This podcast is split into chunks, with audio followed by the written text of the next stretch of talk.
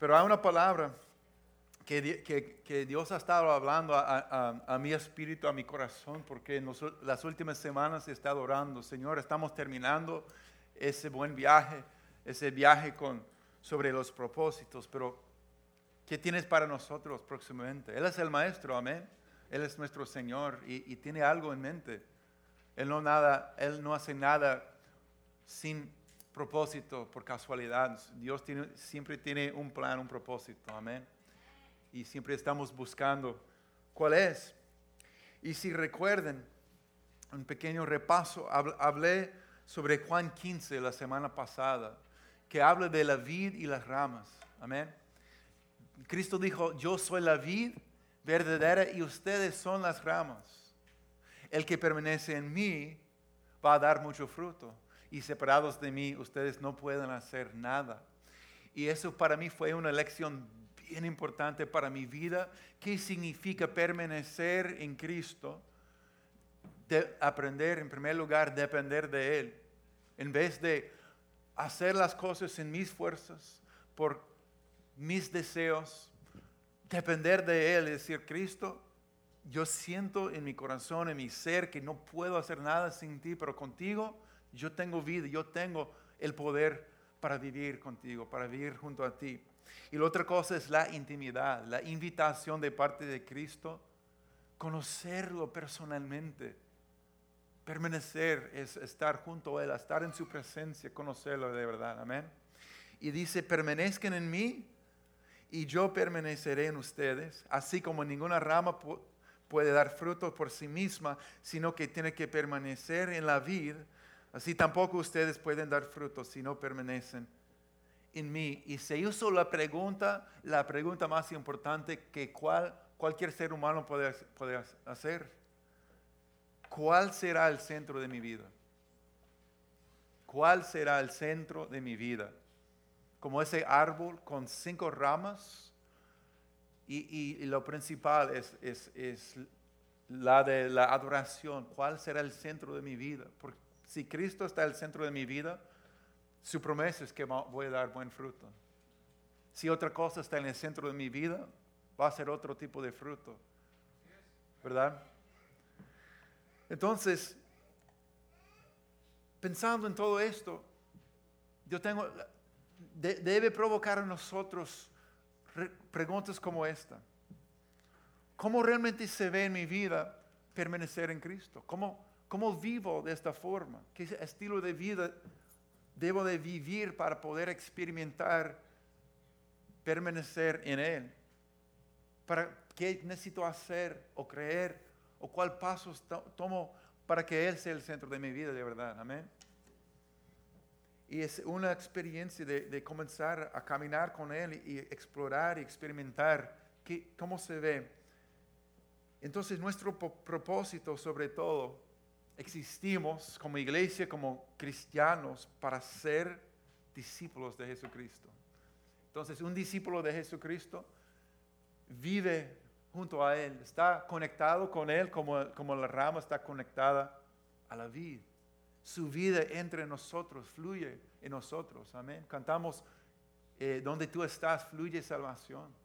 Y no solamente está andando en el aire salvación, no, está fluyendo en nosotros. Amén en nuestra persona, en nuestra vida, en nuestro ser. Y a través de nuestras vidas la salvación que toca otras vidas. Entonces, nuestro propósito sobre todo es ser discípulos de Jesucristo. Entonces, ¿qué significa? ¿Qué hace un discípulo de Jesús? Bueno, hermanos, la primera cosa que hace, lo esencial, es venir a sus pies para conocerlo. Un discípulo es un aprendiz, es un seguidor. Y la primera cosa que hace un discípulo de Jesucristo es venir a sus pies para conocerlo, para escucharlo, para aprender y recibir, de él.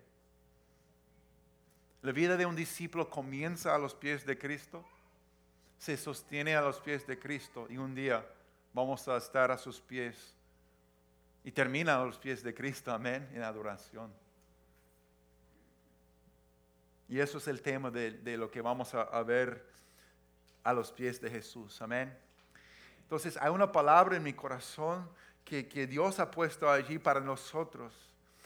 Y es una invitación ah, para esta iglesia que ha, tenido en mi corazón y en mi mente la frase a los pies de Cristo, a los pies de Cristo. Pero junto con estas palabras yo, yo he sentido fuertemente una invitación de parte de Jesús, una invitación preciosa que Él nos está llamando a venir a sus pies y ponernos en ese lugar donde podemos conocerlo más, recibir de Él, ser ministrado por Él y, el resultado es que vamos a ser más como Él, amén. Vamos a conocerlo más y más y vamos a, reflejarlo más y más.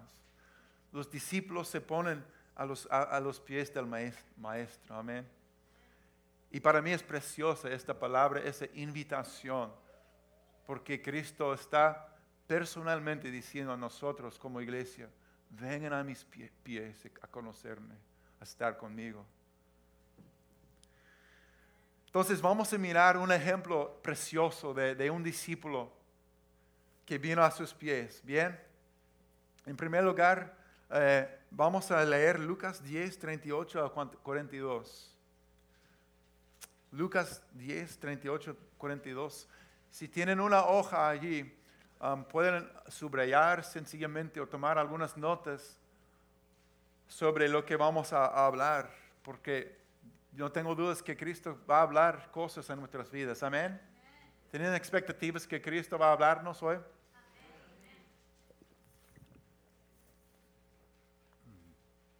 ¿Alguien más necesita una hoja?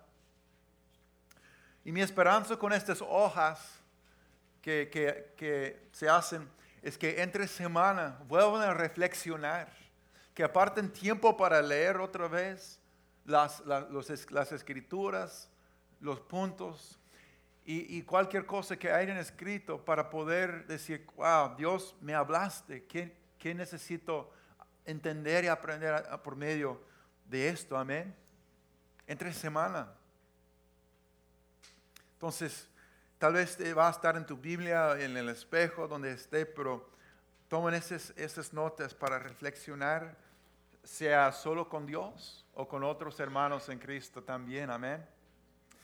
Entonces dice en Lucas 10, 38 a 42, mientras Jesús iba de camino con sus discípulos, Jesús entró en una aldea y una mujer llamada Marta lo recibió en su casa. Tenía ella una hermana llamada María que sentada a los pies del Señor escuchaba lo que él decía. Marta, por su parte, se sentía abrumada porque tenía mucho que hacer. Así que se acercó a él y le dijo, Señor, ¿no te importa que mi hermana me haya dejado sirviendo sola? Dile que me ayuda. Marta, Marta, le contestó Jesús, estás inquieta y preocupada por muchas cosas, pero sola una es necesaria. María ha escogido la mejor y nadie se la quitará. Amén. Entonces vemos que Jesús está viajando junto con sus discípulos y entra en, una aldea, la aldea de Betania. Y esta mujer, Marta, lo recibe en su casa.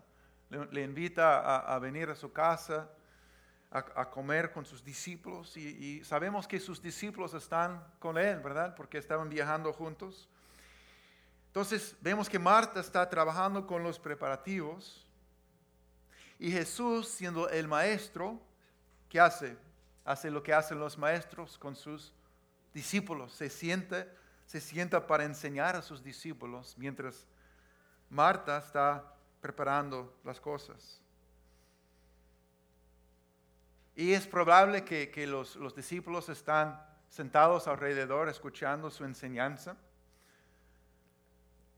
Y Marta tenía una hermana María que sentada a los pies del Señor escuchaba lo que él decía. Está ahí, a sus pies.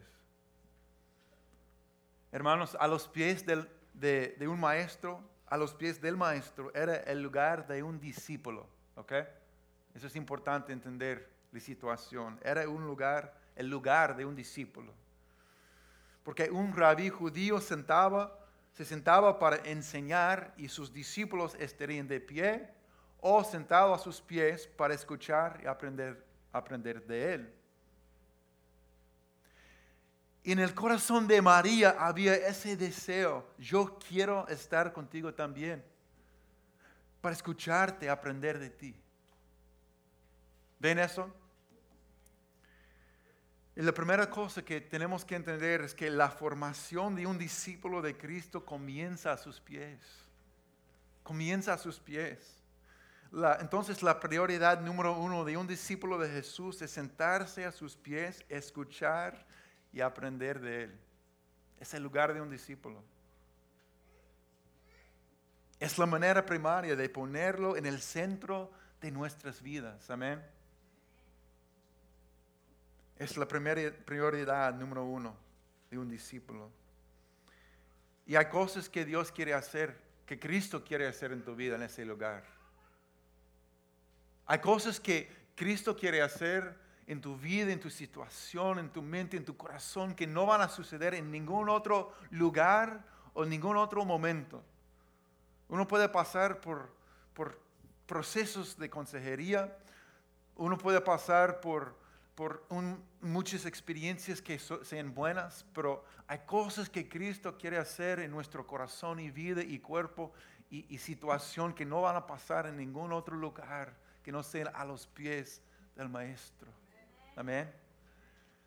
Y quería enfatizar eso porque mientras estamos adorando, em, Dios le, daba una, palabra a Cristina que quiere compartir con nosotros acerca de cosas que Dios quiere hacer en nosotros, en su presencia. ¿Puedo compartir en este momento, por favor?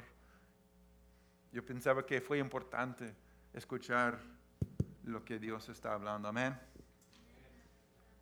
Tenemos la, palabra escrita de Dios y tenemos la palabra rema, o sea, la palabra de Dios que, que sale de su espíritu en un momento particular para nosotros.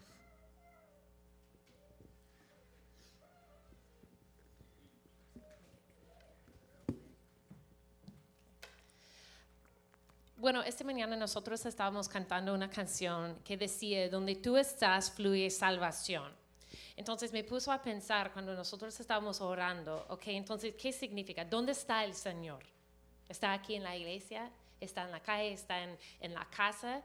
¿Verdad? Entonces vino a mi mente este versículo de Apocalipsis 3, 20, ah, um, donde dice, mira, que estoy a la puerta y llamo. Si alguno oye mi voz y abre la puerta, entraré y cenaré con él y él conmigo.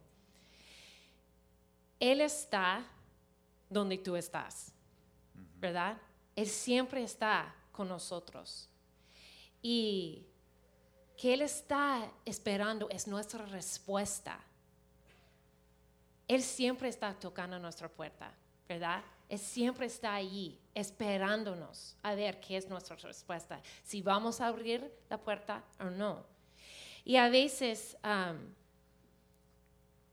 empezamos, cuando, cuando uno escucha como salvación, nosotros pensamos de, de la vida, ¿verdad?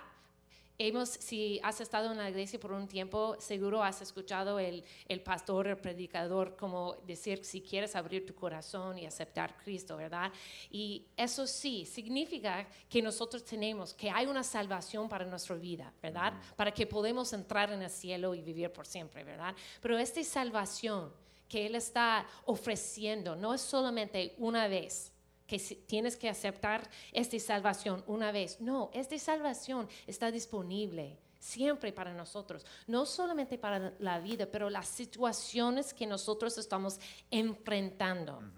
¿Verdad? Si estás en una situación que parece imposible, Él está tocando la puerta, mm. esperando tu respuesta, a ver si vas a, vas a abrir la puerta, para que Él pueda entrar en tu situación para salvarte. A veces las situaciones, las situaciones no tienen que ver nada de, no son como um, situaciones que yo decidí o hay situaciones que pasan en nuestras vidas que están afuera de nuestros controles y Él está ahí y quiere estar ahí y está esperando tu respuesta para que Él pueda entrar. Pero a veces hay situaciones que, que vienen de nuestras como decisiones. A lo mejor estás en una situación y estás pensando, yo no sé cómo llegué, dónde estoy, pero mira, Él también está allí, esperando tu respuesta, tocando la puerta, a ver si Él puede entrar y salvarte de esta situación donde estás. Y también yo quería, mientras yo estaba orando, si estás aquí, estás pensando, ok, Él está tocando, pero ¿cómo puedo abrir esta puerta? ¿Cómo puedo tomar esta decisión y abrir la puerta?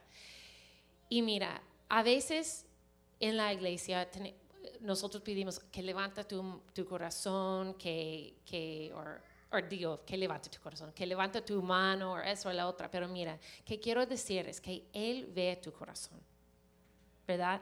Él puede, Él conoce cada pensamiento que está cruzando tu mente. ¿verdad? Entonces, si tú quieres, si tienes el deseo de abrir esta puerta y estás como, y quieres decir como que, ok, me rindo, Señor, sí, por favor, entra a esta situación.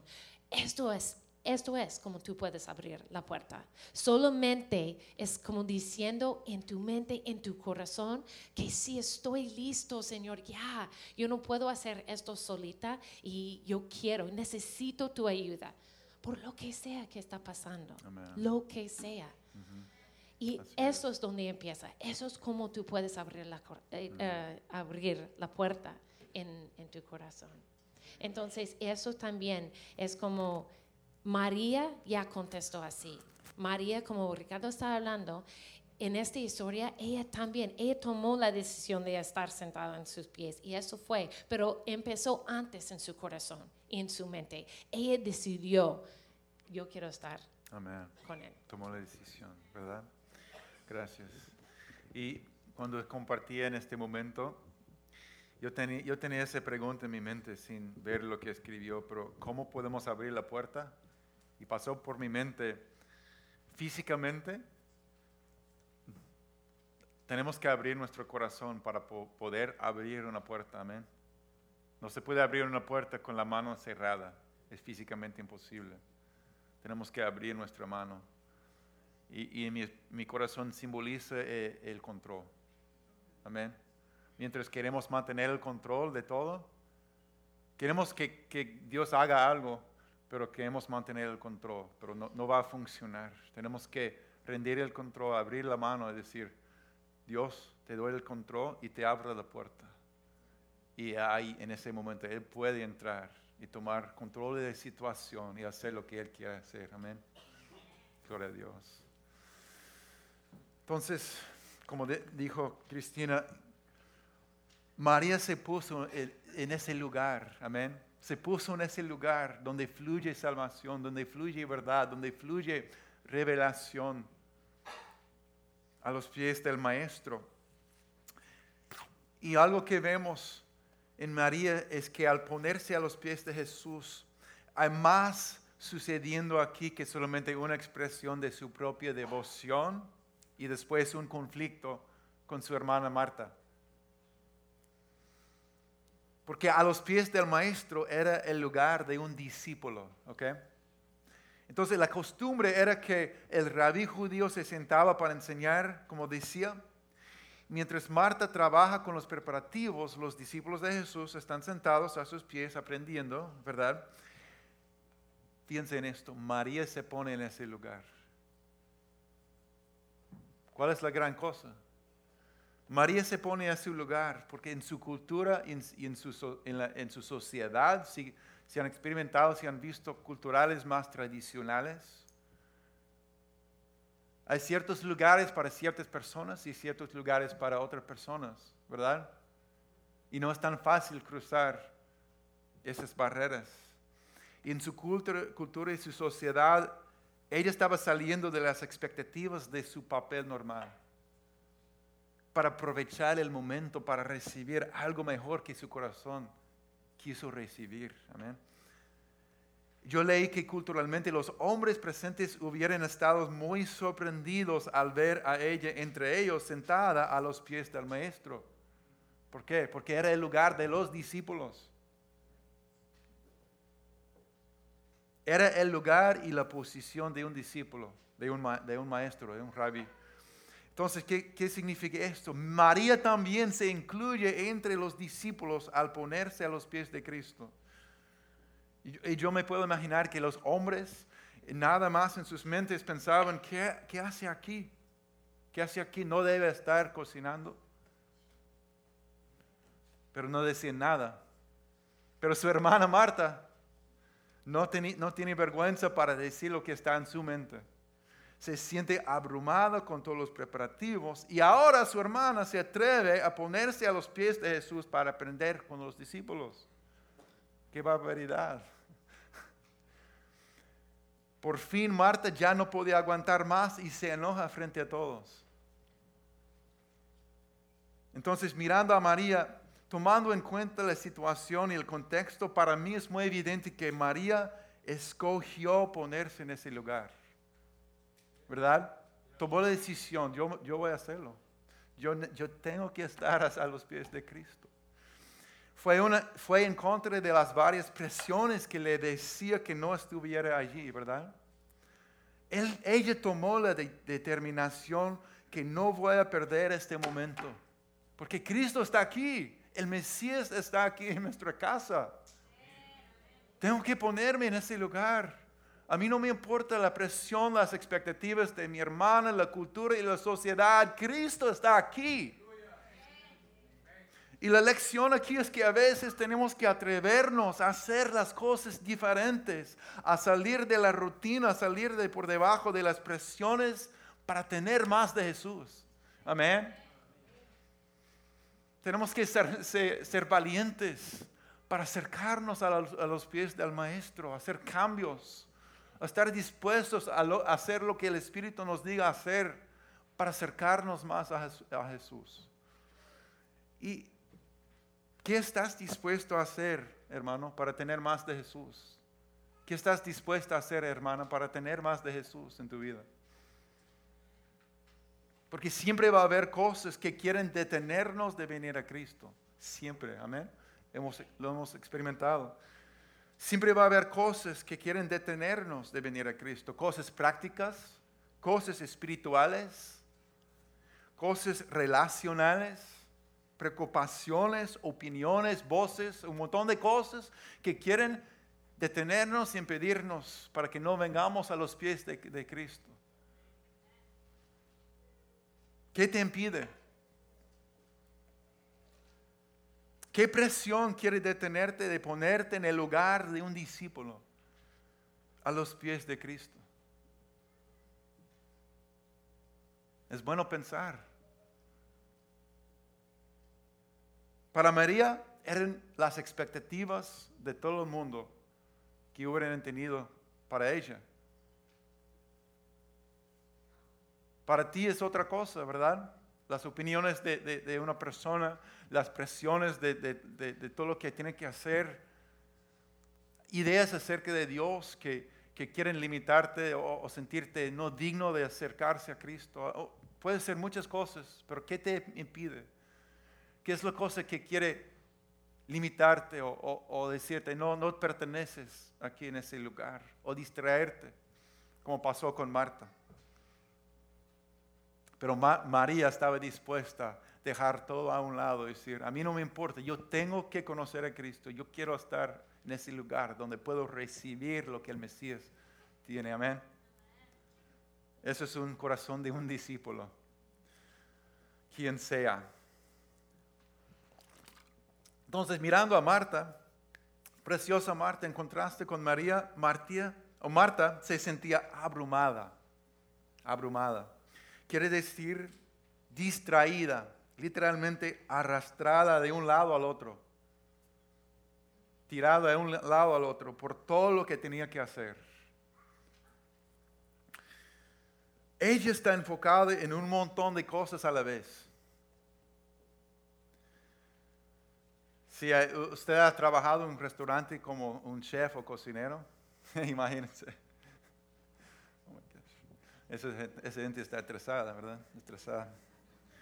Cualquier que ha trabajado en un restaurante se identifica con, con, con ese arrastrado de un lado al otro. Un montón de cosas a la vez. Oh my gosh.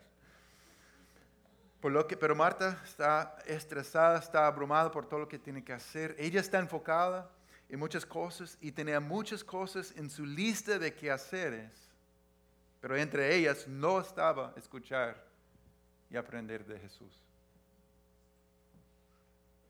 Tenía muchas cosas importantes en su lista de quehaceres, pero entre ellas no estaba aprender y escuchar lo que Jesús decía.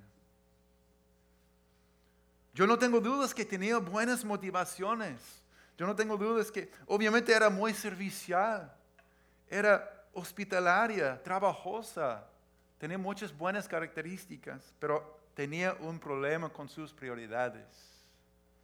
Digan conmigo, prioridades. Tiene un problema con sus prioridades. A diferencia de María, estaba abrumada por las presiones. Ella estaba presionada por, por- estaba abrumada por las presiones. Ella no podía reconocer la oportunidad única delante de ella y la importancia de recibir de Cristo. Estaba distraída. Quizás no pensaba que fuera aceptada en ese lugar de un discípulo a sus pies. O, que o pensaba que su aceptación y aprobación vendría solamente por el trabajo que pudiera hacer. o buscaba una palmadita en la, la espalda, no, no sé. Por alguna razón no sabemos exactamente qué pasaba por su mente o el por qué, pero vemos los resultados, cómo estaba su, su estado de ánimo, ¿verdad? Se sentía abrumada, arrastrada de un lado al otro con muchas cosas. Estaba estresada, cansada y preocupada, ansiosa. ¿Cuántos de nosotros nos identificamos con estas alguna de esas palabras que describe cómo está Marta? Cansada, estresada, preocupada, ansiosa. Y Jesús, quien conoce el corazón, le dice, a, le dice, Marta, Marta. Es significante que usa su, nombre dos veces, porque es una manera de decir lo que tengo que decirte es muy importante. Si tienes un, un niño que está muy, muy, muy agitado, es como, Brian, Brian. ¿Verdad? Es como, es como decir, mira, voy a esperar hasta que tenga tu atención porque algo lo que tengo que decirte es muy importante. Eres valioso para mí, voy a esperar hasta que estés escuchando. Cálmate, tranquilo. Marta, Marta.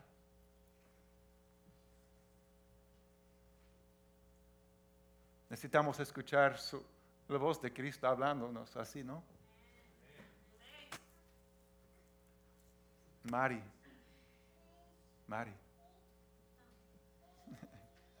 Daniel, Daniel. Es como Cristo está diciendo, es que estás escuchando. Puedes oír mi voz.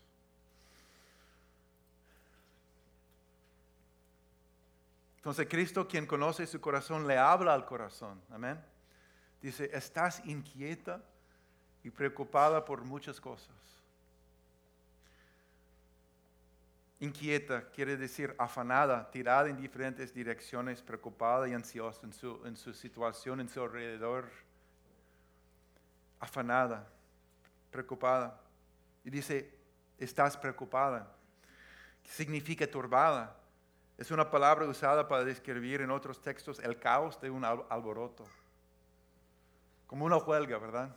Yo vi muchas huelgas cuando viví en Santo Domingo, cerca de la universidad. Siempre había huelgas. Es como un caos, ¿verdad? Una tormenta de pensamientos y emociones dentro de ella. Pues en su exterior todo está en, en muchas direcciones y enfo- enfoques, en su interior como un, un, un caos. No hay tranquilidad, no hay paz. Marta, Marta, estás inquieta y preocupada por muchas cosas, pero sola una es necesaria. En otras palabras, estás muy afanada con muchas cosas, pero estás perdiendo la más importante.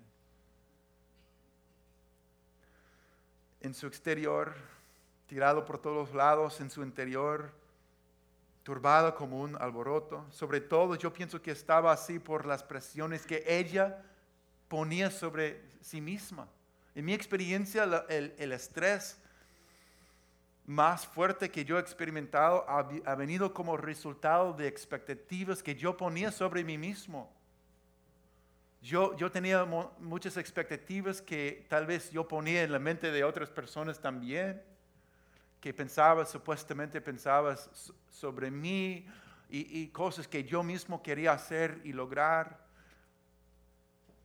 Y llegó a ser un gran estrés las expectativas que Cristo no había puesto sobre mí. Yo mismo ponía esas expectativas sobre mí. En ningún lado, gloria a Dios por el corazón servicial de Marta, pero en ningún momento veo que Cristo le dijo, ¿puedes prepararnos mucha comida?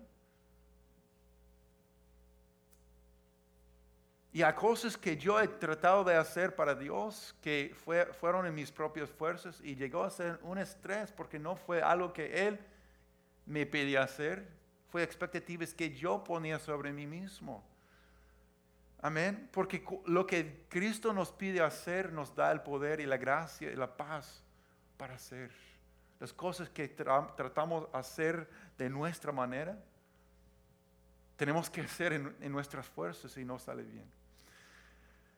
Marta, Marta, estás inquieta preocupada, pero no pierdas la más importante. La verdad es que ¿Y qué pasa? Cuando vivimos así, cuando vivimos como Marta estaba en ese momento, no lo podemos contener adentro. Sale para afuera, hacia las personas cerca de nosotros, ¿sí o no? Y hacemos y decimos cosas que a veces lastiman a la, a gente más cerca de nosotros. Esas expectativas, ese estrés, ese alboroto de emociones y pensamientos sale para afuera y de repente la gente dice, wow, ¿qué pasa contigo? Preciosa Marta se enoja que María está allí en vez de estar en la cocina con ella. Y lo que le dijo a Jesús es revelador. Mira lo que Marta le dice a Jesús. Señor, ¿no te importa que mi hermana me haya dejado sirviendo sola? Dile que me ayude. Mira su manera de, comunicarse con, Cristo Jesús, el Mesías, que está en su casa. Señor, en primer lugar, cuestione a Cristo. Eso, es una acusación realmente. ¿No te importa? ¿No te importa? Como cuestionando la motivación, el corazón, la intención de Cristo. ¿No te importa que mi hermano me haya dejado solo, sirviendo sola? Aparte, cuestiona la intención de Jesús. Podemos llegar a ser, no te importa mi situación, mi desafío, mi frustración, mi necesidad. Cuando hace falta, hermanos, cuando hace falta la intimidad con Cristo, dudamos su corazón hacia nosotros. Cuestionamos su corazón hacia nosotros. Y el enemigo le encanta eso. Le encanta decir, Dios no le importa tu situación, no va a hacer nada. Pero Marta está cuestionando, no te importa. No levanten la mano, pero ¿cuántos de nosotros cuando las personas y Dios no hacen lo que nosotros queremos? Nuestra actitud va para abajo como un avión sin combustible. Podemos llegar a culpar a Dios por nuestros problemas y nuestro estrés, porque Él no está cumpliendo con nuestras expectativas ahora. Terminamos cuestionando la motivación y el corazón de Cristo. ¿No te importa? ¿No ves qué tan estresado y cansado estoy? Estoy tratando de vivir para ti, hacer todo para ti, Señor. ¿No ves? ¿No te importa mi estrés, mi cansancio? ¿Por qué no me ayudes?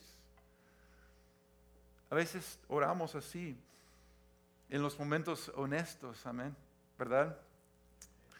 Y Marta también manda a Jesús, Señor, dile, dile tú que me ayude. wow, eso es una interesante manera de orar, de comunicarse con Dios con Cristo, amén. Dile que me ayude. Está mandando a Cristo, el Maestro.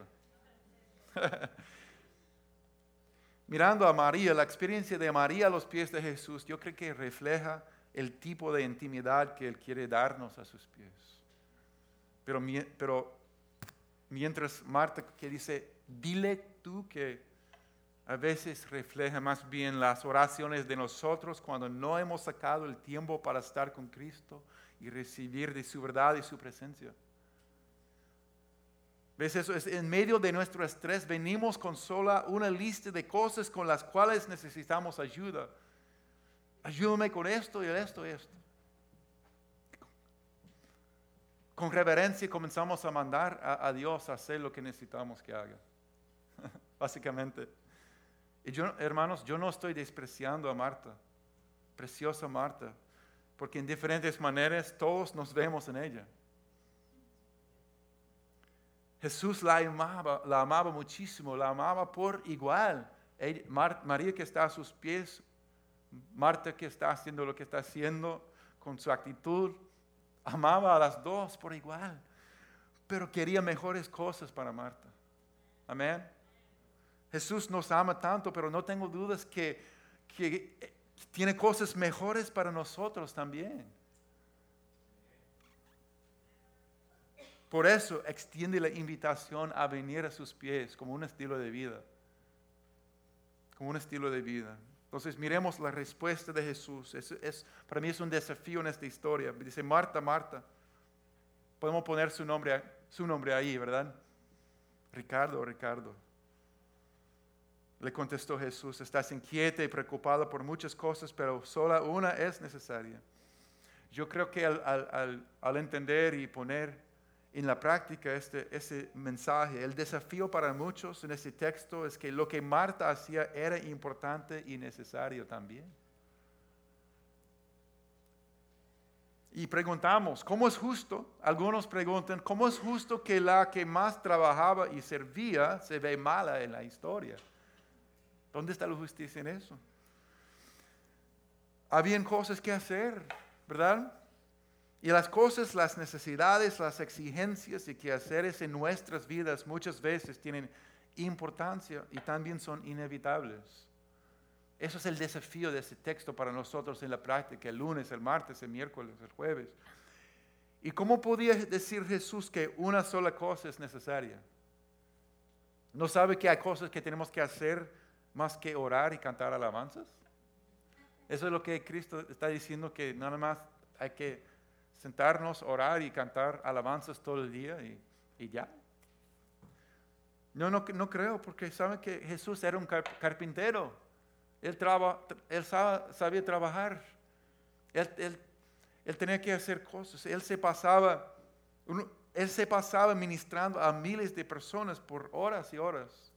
Y también en una ocasión, en uno de mis textos favoritos, Jesús les preparó un desayuno para sus discípulos. Esa sería mucha comida, ¿no? Pero la cosa es que su prioridad, eh, otra vez esa palabra, su prioridad siempre era apartarse para estar con su Padre. Sea temprano en la mañana, en la noche, en diferentes momentos de tristeza, de tomar decisiones, se apartó, se apartaba para estar con su Padre.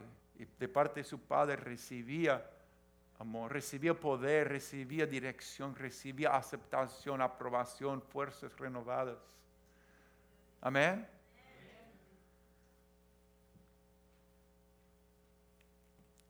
Su prioridad era apartarse para estar con su Padre. Y la prioridad, o sea, la cosa no negociable de primera importancia que no se puede dejar a un lado en la vida de un discípulo de Cristo va a ser conocer a Cristo al estar en su palabra y en su presencia.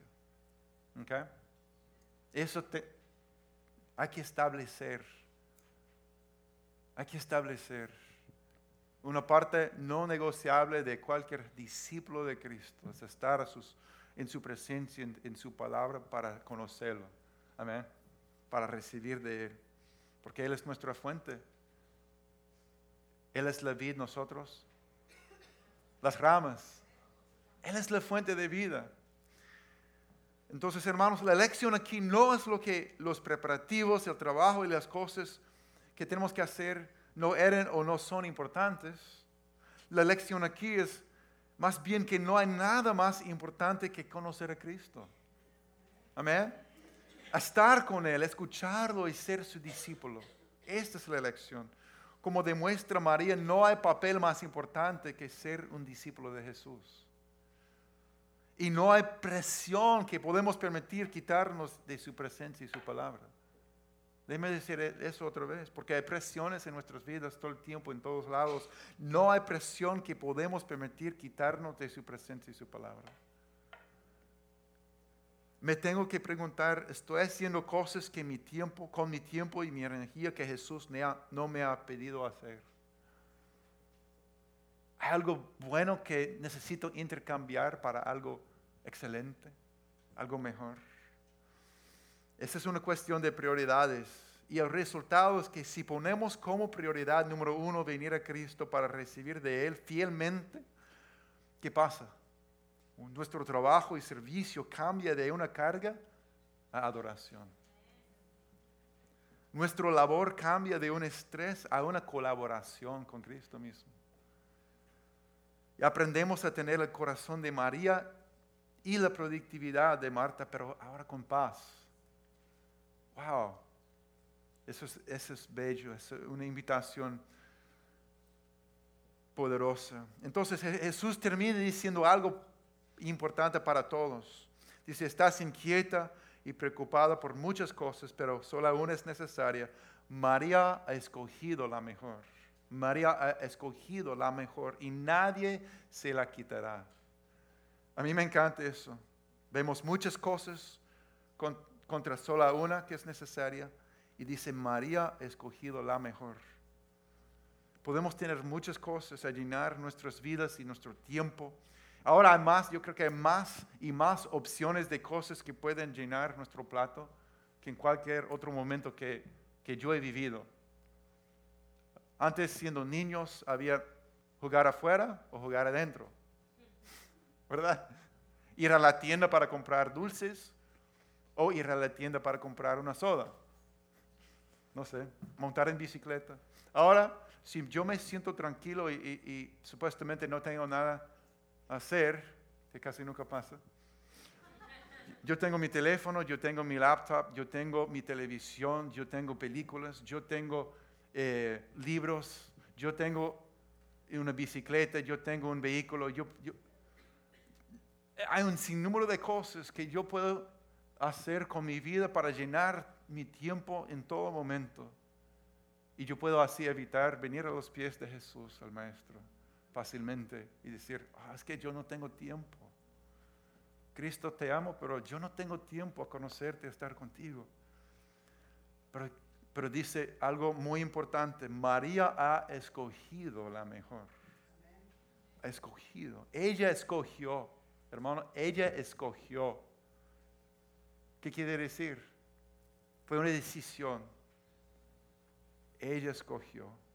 Y nosotros, y no fue fácil para ella, tenía, ella tenía que escoger entre cosas aparentemente buenas e importantes.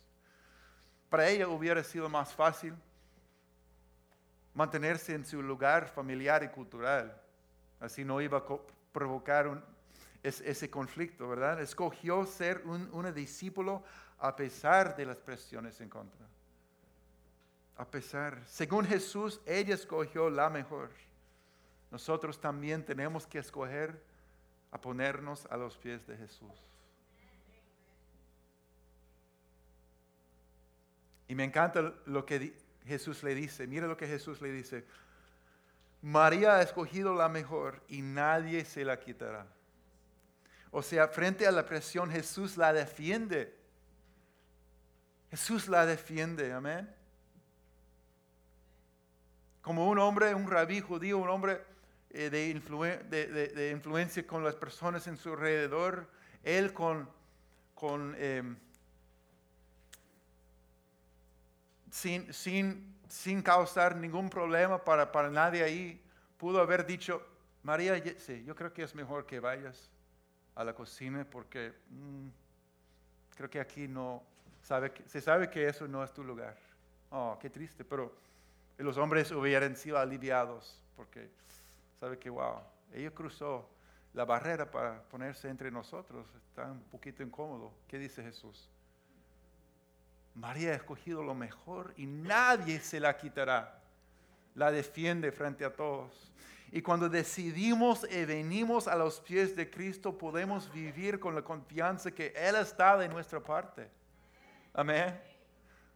¿Cuánto quiero, en medio de la presión, los problemas, las voces, las opiniones, los ataques, cuánto queremos escuchar la voz de Cristo diciendo, no, esto es mi hijo, esto es mi discípulo que ha venido a mis pies y nadie va a quitar de ellos lo que yo tengo para, para ellos, a dar a ellos. Amén ha escogido la mejor y nadie va a quitar ese, ese regalo, ese, ese momento, ese tesoro, esa vida que estoy dando a ellos. Como dice en Romanos 8, 31 y 32, si Dios está de nuestra parte, ¿quién puede estar en, en contra nuestra? Que Dios sea de nuestra parte porque Él está de nuestra parte. Él que no escatimó ni a su propio Hijo, sino que lo entregó por todos nosotros, ¿cómo no habrá de darnos generosamente junto con Él todas las cosas?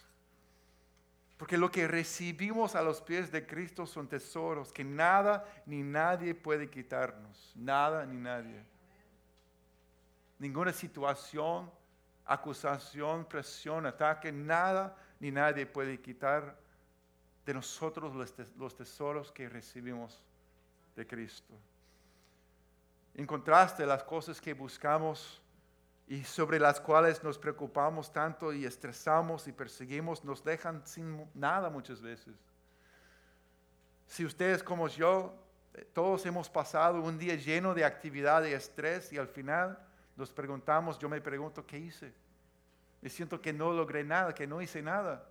Solamente hice mucho y, no sé qué hice. Porque a veces no he, no he entendido las prioridades de Dios, las prioridades de Jesús para mi vida. Al contrario, cuando Cristo está ahí cerca, cambia todo. Todo tiene sentido. Amén. Yo, yo me puse a pensar en, en un ejemplo del Antiguo Testamento, el rey Salomón que escribió Proverbios, pero también Eclesiastés. Los proverbios son tesoros de sabiduría para nosotros. Eclesiastés es otra cosa. Porque ahí vemos un hombre quien comenzó como adorador, humildemente buscando y recibiendo la sabiduría que solo Dios puede dar. ¿Recuerden?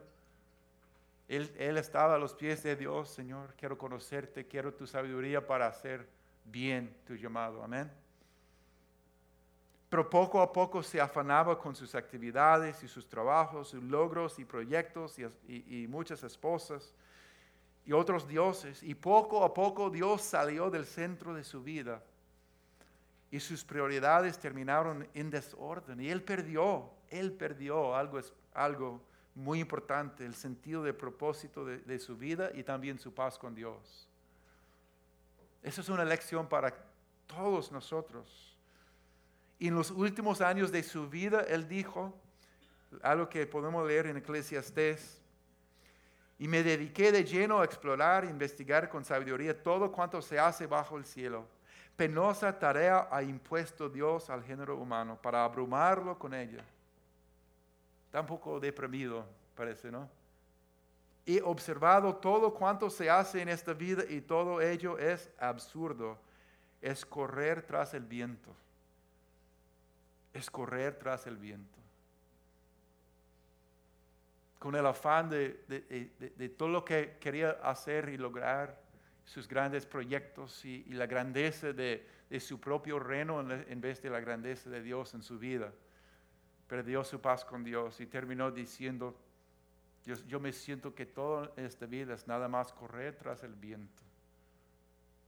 No tengo nada. No tengo paz con Dios He hecho mucho, pero no, no me llena.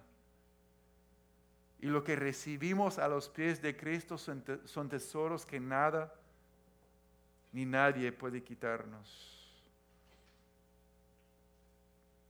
Cristo mismo nos, asegura de esto, amén. Yo quiero leer otra vez ese versículo tan importante porque yo creo que nos guía a cómo responder estas verdades. De Mateo 11, 28 a 30. Son las palabras de Jesús para todos nosotros.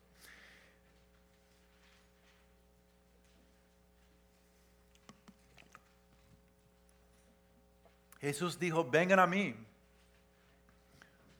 Podemos leer juntamente estas palabras. Cristo dijo, vengan a mí todos ustedes que están cansados y agobiados, y yo les daré descanso. Carguen con mi yugo y aprenden de mí, pues yo soy apacible y humilde de corazón, y encontrarán descanso para su alma. Amén. Preciosas palabras. Hay mucho aquí, pero yo, yo, yo quiero empatizar tres respuestas que Cristo nos invita a tomar, pasos que Cristo nos invita a tomar y una promesa. El primer paso dice, vengan a mí. Es, es la invitación. La invitación más preciosa, más valiosa que, que hay. Y como, como vimos en la vida de, de María, ella escogió, tomó la decisión. Cristo está invitándonos a acercarnos a Él. Amén si usted ha, vivido con una religiosidad o una religión que, te dice que Dios está muy distante y que no podemos acercarnos a Él, Cristo está diciéndonos, eh, Él que derramó su sangre en la cruz para nosotros por amor, está diciendo, vengan a mí. ¿Verdad? Vengan a mí. Es la invitación. Ese es el primer paso, venir tal como somos. Tantas personas me han dicho, yo estoy esperando hasta que yo tengo varias cosas en mi vida en orden y yo tengo que estar más preparados y, cambiar. El primer paso es venir a Él tal como somos. Vengan a mí. Sea, sea la persona que realmente no conoce a Cristo, venir. Venir a recibir. O el, cristiano que dice, que se levanta en la mañana o en la tarde y, dice, wow, yo no me siento bien, no me siento digno de ser un discípulo de Cristo. No permite que el enemigo te robe de acercarte a los pies de, Jesús por, por mentiras, vergüenza, cualquier cosa. Amén. Vengan a mí. Número dos, carguen con mi yugo. Eso es interesante. Ah, carguen con mi yugo. El énfasis, aquí es mi, mi yugo. ¿Por qué? El yugo es simbólico y habla de someter nuestras vidas al Maestro. Es decir, enséñame, te voy a seguir, yo me someto a ti. Yo me pongo en el lugar donde tú puedes ser mi maestro. Y, el énfasis está en la palabra mí, porque a diferencia a los yugos de las expectativas de la religiosidad, el yugo del pecado, el yugo de, de las opiniones de otros, de las presiones de la vida, cualquier otro yugo que hay, dice, mi yugo es placentero, es diferente. En otras palabras, darme tu vida va a ser una bendición. Amén. Hay muchos yugos que podemos poner sobre nuestras vidas y, cada uno de ellos va a dejarnos más cansados, frustrados y vacíos al final. Pero el yugo de Cristo, al someter nuestra vida a Él, es diferente. Va a ser una bendición porque cuando ponemos el yugo de Cristo, Él está a nuestro lado para hacer el, trabajo en su poder. Podemos poner el yugo propio y, trabajar y terminar diciendo, yo estoy cansado, y agobiado, o podemos poner el yugo de Cristo y decir, Dios, Cristo, te doy mi vida y tú eres mi maestro. Y en vez de terminar cansado, vacío y frustrado, vamos a encontrar que Él está a nuestro lado, caminando junto con nosotros. Amén. Venir a Él tal como eres, pero después decir, te doy mi vida, tú eres mi maestro, voy a seguir, voy a hacer lo que tú digas. Y número tres, aprenden de mí. Aprenden de mí. Aprender requiere ser, ser un aprendiz. Y aprendiz y discípulo son sinónimos. ¿Saben? Un discípulo es un aprendiz, un, seguidor. Y aprender requiere, número uno, estar con Él.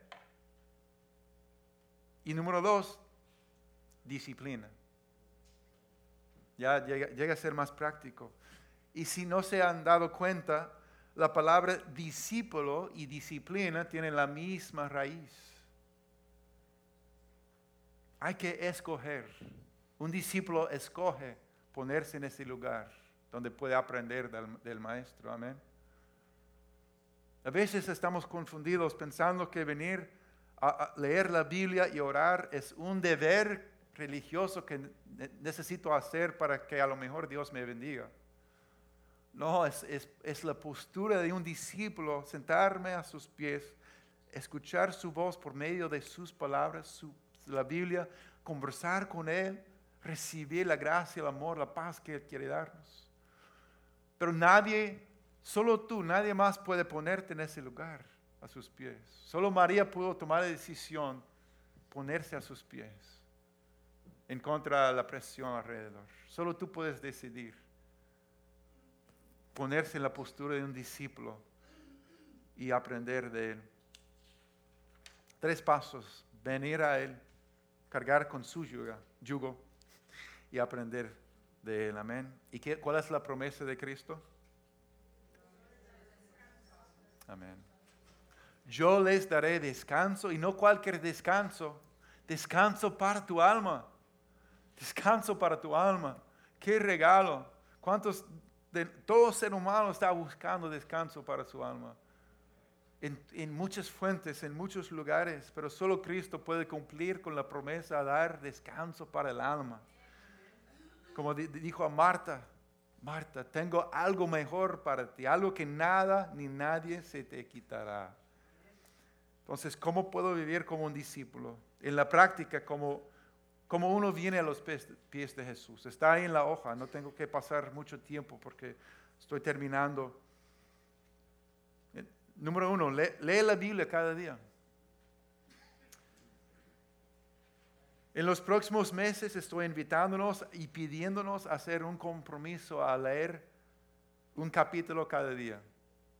Estoy preparando un plan de lectura donde comenzamos en Mateo 1, Mateo 2, Mateo 3, Marcos, Lucas, Juan y Hechos. Un capítulo cada día y, vamos a mirar las enseñanzas y la vida de Jesucristo, un capítulo a la vez. Para mí es la, mejor manera para venir a Cristo, para ser un discípulo, un aprendiz que aprende de Él. Amén. La próxima semana voy a tener disponible ese plan de lectura para que el lunes 23 pueda comenzar con un capítulo. Y el martes otro, un capítulo más. Imagínense lo que puede pasar si hacemos un compromiso a aprender de Cristo, un capítulo a la vez. Número dos, reflexiona y ora sobre lo, que lees. Eh, realmente la Biblia dice que meditemos en su palabra. ¿Cómo se hace? Porque muchas veces cuando leemos, entra en nuestra cabeza lo que leemos, pero Dios quiere que baje al, corazón, que formara parte de nosotros que sea una semilla que encuentre donde crecer dentro de nosotros. Amén. Entonces, en el plan de lectura habrán preguntas sencillas que te ayudarán a recibir y retener algo de la lectura. De hecho, yo, yo compré 110 diarios que vamos a tener disponibles para aquel que quiera. y créeme, si usted comienza a llenar cada día un poquito anotando sea algo sencillo. Hay personas que pueden escribir mucho, hay personas que pueden escribir, prefieren escribir muy poco, no importa.